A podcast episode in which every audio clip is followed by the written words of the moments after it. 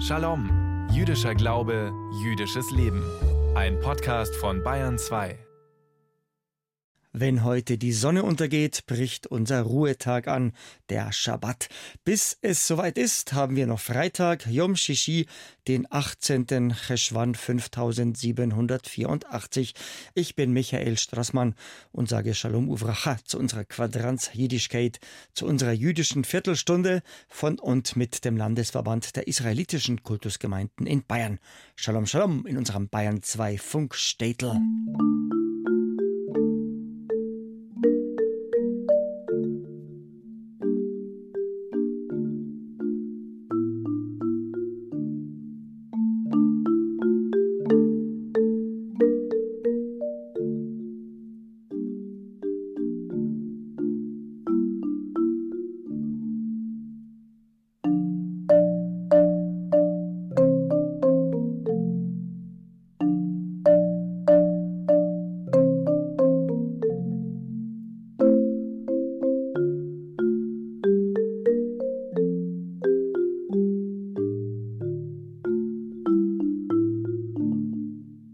Gaza, Ukraine, Bergkarabach und, und, und. Ich sag's Ihnen, manchmal will ich weder Radio noch Fernseher einschalten, weder ins Internet gehen noch eine Zeitung aufschlagen vor lauter Krieg und Terror und Grausamkeit. Und so will ich Ihnen heute in unserem Shalom mit etwas Erfreulichem und etwas Aufmunterndem daherkommen. Wenn sich jemand hilfreich, sozial, human und solidarisch zeigt, sagt man auf Jiddisch gerne, er ist ein Mensch. Das ist mit die höchste Auszeichnung. Er ist ein Mensch. Oder natürlich auch sie ist ein Mensch. In unseren Gemeinden hier in Deutschland scheint es viele davon zu geben, denn unser Shalom-Reporter Jens Rosbach berichtet uns heute von der gelungenen Integration tausender jüdischer Kriegsflüchtlinge aus der Ukraine. Ob in Berlin, Frankfurt am Main oder München, ukrainische Juden sind in unseren jüdischen Gemeinden herzlich empfangen und aufgenommen worden selbstverständlich auch von Juden, die einst aus Russland gekommen sind, um in Deutschland ein neues Leben zu beginnen.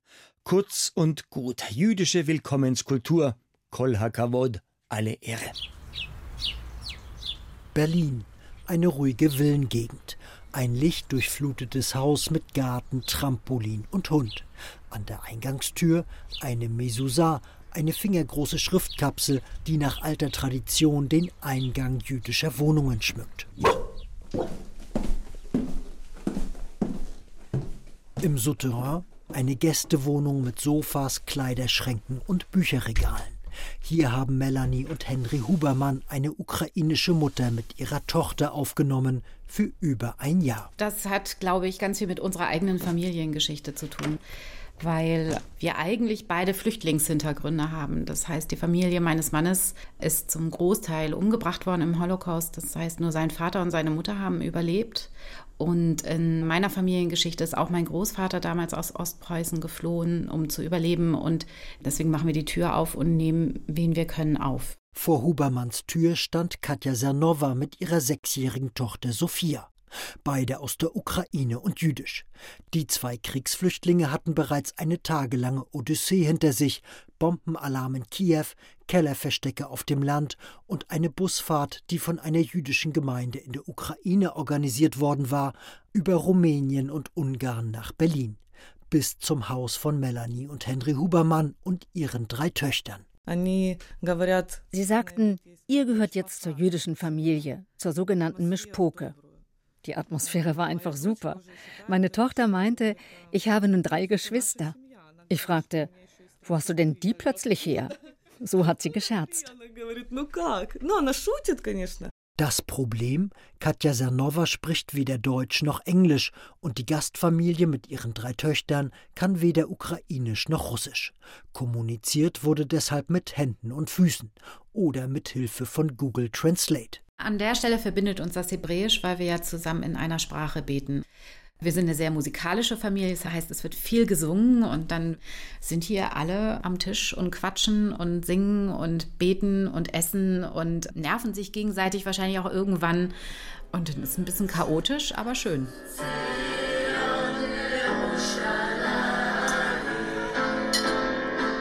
Seit dem russischen Angriff haben tausende Juden in Deutschland Juden aus der Ukraine aufgenommen. Denn viele Gastfamilien haben selbst Wurzeln in der Ukraine und sind in den letzten 30 Jahren als sogenannte jüdische Kontingentflüchtlinge eingewandert. So landeten zahlreiche Kriegsflüchtlinge aus Kiew oder Odessa auf der Couch von Verwandten und Freunden, etwa in der großen jüdischen Gemeinschaft von Berlin. Andere wurden am Hauptsitz der Zentralwohlfahrtsstelle der Juden in Empfang genommen, in Frankfurt am Main. In Frankfurt war es so, dass das hauptamtliche Personal seine normalen Schichten gefahren hat, im Büro zum Teil übernachtet hat, um am Morgen bzw. in der Nacht Evakuierungsbusse zu begrüßen, die Menschen mit Lebensmitteln und Getränken zu versorgen, sie teilweise aus den Bussen zu tragen, denn es kamen nicht nur kerngesunde, sondern es kamen auch ältere und hilfsbedürftige, pflegebedürftige Menschen. Das heißt also, für viele war das ein 24-Stunden-Tag mit sehr wenig Schlaf. Günter Jeg leitet das Hauptstadtbüro des Jüdischen Wohlfahrtsverbandes. Er weiß, seit Kriegsbeginn haben rund 30.000 Ukrainer Kontakt zu jüdischen Einrichtungen hierzulande gesucht. Darunter sind rund 100 Überlebende der Shoah. Viele jüdische Gemeinden in Deutschland buchten für die Flüchtlinge Hotelzimmer oder vermittelten Wohnungen sowie Plätze in Seniorenheimen. Anja Olenik vom Zentralrat der Juden spricht von einem Integrationserfolg, obwohl in den jüdischen Gemeinden hierzulande auch zigtausende Juden aus Russland sind. In unseren Gemeinden haben ja die Personen einen gemeinsamen Nenner, nämlich das Jüdischsein und Judentum und das jüdische Leben. Politische Diskussionen spielen da keine große Rolle. Und so wurde uns auch aus den Gemeinden berichtet, dass es keine Konflikte diesbezüglich gab. Die Gästewohnung der Berliner Familie Hubermann ist wieder frei. Die Ukrainerin und ihre Tochter wohnen nun in einer eigenen Unterkunft. Mutter Katja lernt Deutsch, Tochter Sophia wurde kürzlich eingeschult. Doch seit einigen Wochen bereitet sich Melanie Hubermann auf neue Flüchtlinge vor, diesmal aus Israel. Denn seit dem Überfall der Terrormiliz Hamas fühlen sich Juden selbst im jüdischen Staat nicht mehr sicher. Ich habe gemerkt, mit welcher Selbstverständlichkeit ich schon überlegt habe, wie viel Decken ich habe für die Nächsten, die hier rein müssen. Als die erste Anfrage aus Israel kam, habe ich gedacht, ach, gar kein Problem, ich weiß, wo die Decken sind, die Schränke sind noch leer, das kriegen wir alles hin. Also jeder Jude, der ein Zuhause sucht und flüchten muss, dem wird die Tür aufgemacht.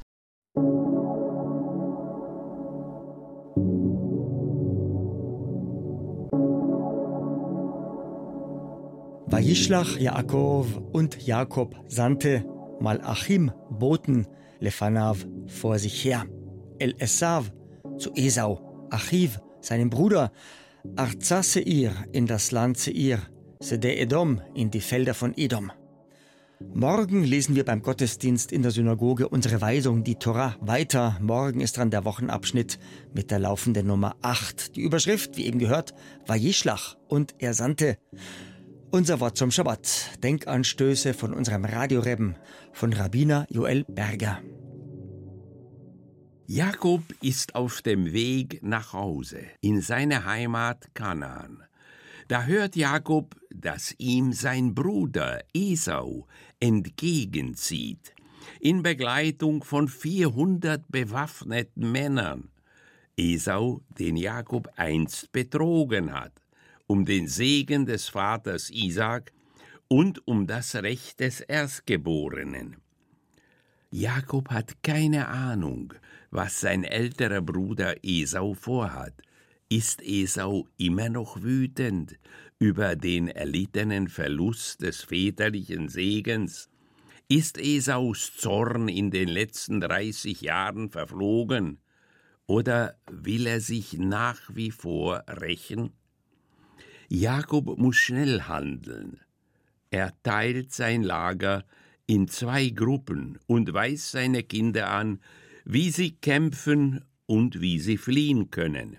Jakob schickt ein großes Aufgebot an Männern los, beladen mit unzähligen Geschenken.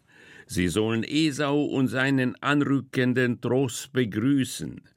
Jakob hofft, dass sein älterer Bruder Esau diese Gäste als Zeichen der Unterwerfung versteht und er ihn dadurch besänftigen kann. Und natürlich hat Jakob auch gebetet. In der Nacht vor der Begegnung mit seinem Bruder Esau wird unser Jakob wach, wir lesen. Und Jakob nahm seine Frauen, seine Kinder und all sein Hab und Gut und überquerte den Fluss Jabok. Aus diesem Vers geht hervor, dass Jakob mit seiner ganzen Familie und all ihren Besitz unterwegs ist. Der folgende Vers sagt uns dann aber, dass Jakob allein zurückbleibt. Da steht er nun ganz allein am Ufer des Jabok. Und wie uns die Tora schildert, kämpft Jakob mit einem unbekannten Mann, unermüdlich, bis zum Morgengrauen. Dafür bekommt Jakob einen zweiten Namen, Israel, was so viel heißt wie der mit Gott gerungen hat. Da drängt sich eine Frage auf. Jakob hat doch zusammen mit seiner Familie den Jabok überquert. Wie kann er dann plötzlich ganz allein auf der anderen Seite des Flusses sein und dort mit dem Unbekannten kämpfen? Auch unsere nachbiblische Lehre beschäftigt sich mit dieser Frage. Unser Talmud erklärt dazu, dass Jakob zu seinem ursprünglichen Lagerplatz zurückgekehrt ist – Offenbar hat er dort Kleinkram vergessen.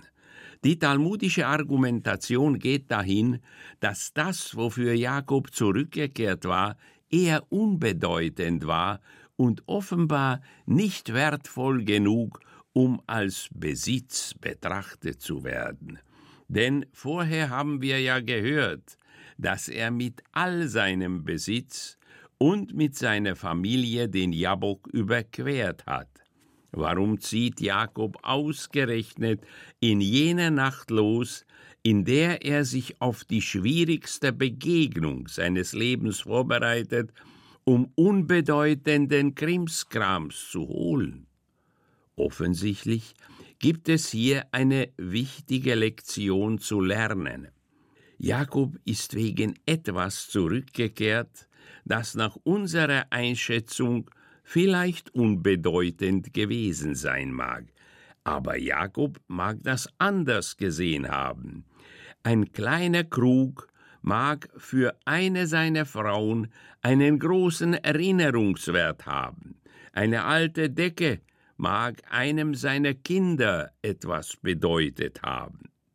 Wir lernen hier, dass alles einen Wert hat. Jakobs Beispiel lehrt uns, dass die kleinen Dinge im Leben genauso wichtig sein können wie die großen. Bevor ich Ihnen Shabbat Shalom wünsche, habe ich noch unsere Lichtzündzeiten diesmal nehmen. Zur feierlichen Begrüßung unseres Ruhetages, heute kurz vor Sonnenuntergang, müssen wir unsere beiden Schabbatkerzen angezündet haben. In Pilsen bis um 15.50 Uhr, in Hof bis um 15.53 Uhr und in Weiden bis um 15.56 Uhr. Heiter geht's weiter bei unserem freitäglichen Ritt durch alle Städte in und um Bayern mit einer jüdischen Gemeinde. Bayreuth sowie Straubing 1557, Regensburg sowie Amberg 1558, Salzburg 1559, Bamberg sowie Erlangen Punkt 16 Uhr, Nürnberg sowie Fürth 16.01 München sowie Würzburg 16.04 Augsburg 16.06 Frankfurt am Main 16.08 Ulm 16.09 und in Konstanz am Bodensee müssen wir unsere zwei Schabbesleuchter angezündet haben bis um 16.15 Uhr. Denn Konstanz liegt von all den genannten Städten am südlichsten und zugleich auch am westlichsten. Wir hören uns wieder kommenden Freitag hier auf Bayern 2 um kurz nach drei. Der kommende Freitag in unserem Kalender der 25. Kislev 5784. Oder wir hören uns, wann immer Sie wollen, im Internet in unserem Podcast unter bayern2.de. Noch ein kleiner Hinweis. Am kommenden Donnerstag beginnt mit dem Sonnenuntergang unser Lichterfest Chanukka. Das feiern wir ganze acht Tage lang. Der achte und letzte Tag ist der dritte Tevet oder der 15. Dezember. Warum und wie wir Chanukka feiern, was das mit Licht zu tun hat, darüber geht's dann in unserem nächsten Shalom. Bis dahin können Sie ja schon mal Ihren Chanukka-Leuchter, Ihre Chanukia, aufpolieren. Der Landesverband der israelitischen Kultusgemeinden in Bayern wünscht Ihnen bis zum nächsten Shalom am kommenden Freitag am 25. Kislev einen Shavuatov, eine gute Woche. Und ich, der Straßmann Michi, wünscht Eid Shabbos, Shabbat Shalom und Mevorach am Israel Chai.